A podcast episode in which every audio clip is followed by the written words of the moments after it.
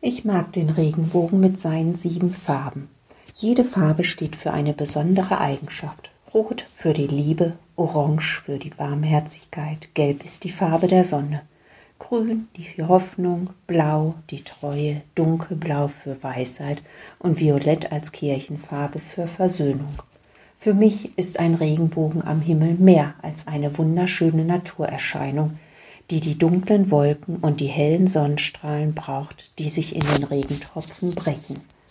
Er ist überall auf der Welt zu sehen und verbindet den Himmel mit der Erde. Keiner kann den Regenbogen greifen und kaum einer sich seinem Zauber entziehen.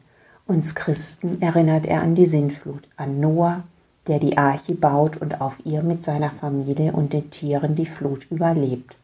Der Regenbogen ist ein Symbol des Friedens und der Hoffnung, denn nach dem Regen scheint die Sonne wieder und nach Krieg, Terror und Gewalt gibt es auch wieder Frieden. Er verbindet uns Menschen auf der Erde mit Gott im Himmel. Gott verspricht uns seine Treue, will stets ohne Wenn und Aber an unserer Seite sein. Er ist für uns da, egal welche Fehler wir machen.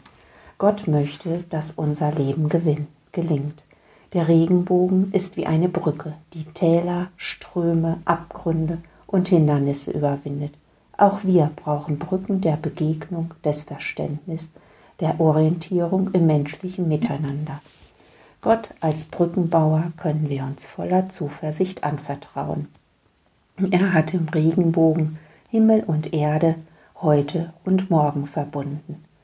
Lasst uns in all unserer Verschiedenheit ein leuchtender Regenbogen werden, der anderen Menschen ein Lächeln ins Gesicht zaubert. Ihre und eure Sylvia Friedrich.